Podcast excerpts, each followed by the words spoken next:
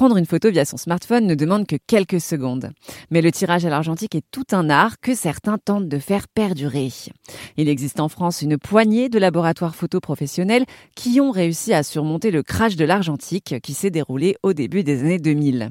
Comme de l'offre travaille à Labomil, un laboratoire strasbourgeois qui vient de déménager dans la ville de Besançon. C'est un laboratoire historiquement qui s'adresse aux professionnels, qui était spécialisé dans le tirage Cibachrome et le développement euh, positif E6.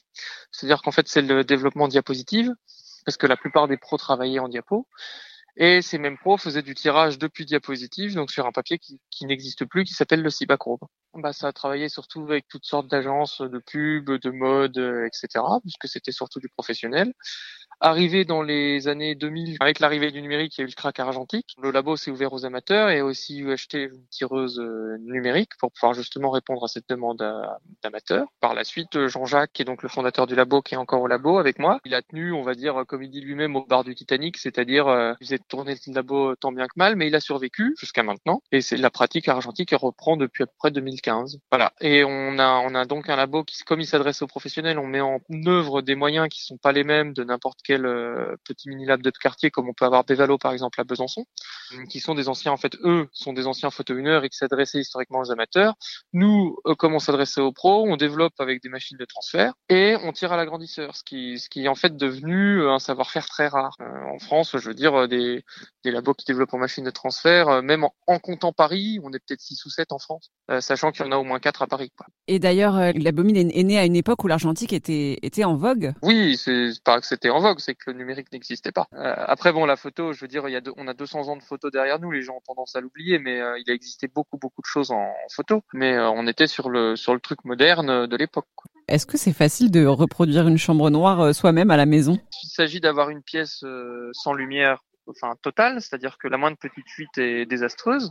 Et notamment pour le développement du film, pour pouvoir le mettre en spire, il faut un noir total. C'est-à-dire que les gens s'imaginent toujours la lumière rouge, mais ça c'est que pour le tirage noir et blanc tout ce qui touche à la couleur ou tout ce qui touche au film, c'est panchromatique, c'est-à-dire que c'est sensible à la totalité du spectre euh, visible. Et euh, du coup, c'est, enfin, il faut dans un noir où il n'y a aucune fuite de lumière, rien du tout. Et obtenir un, une pièce avec un noir total, c'est plus difficile qu'on ne le croit, mais c'est tout à fait faisable. Je veux dire, pour n'importe qui qui est un petit peu bricoleur, qui a un petit peu de méthode et un petit peu de jugeote, ça fonctionne assez bien. Euh, on peut aménager un placard, on peut aménager un toilette, on peut aménager une salle de bain, on peut aménager une chambre. Enfin voilà, il y a plein de, il y a plein de façons de l'aménager chez soi. Est-ce qu'il existe beaucoup de labos comme le vôtre en France aujourd'hui en 2022 euh, Non, très peu. Des labos complètement comme le nôtre, c'est-à-dire qui développent en machine de transfert, qui ont des suivis sensitométriques et euh, qui peuvent tirer à l'agrandisseur. Euh, c'est ce que je disais, on est, moins de 10. Moi, je sais qu'à Paris, il y en a 4. Je sais qu'il y en a un autre à Toulouse. en dehors de ça, c'est totalement inconnu.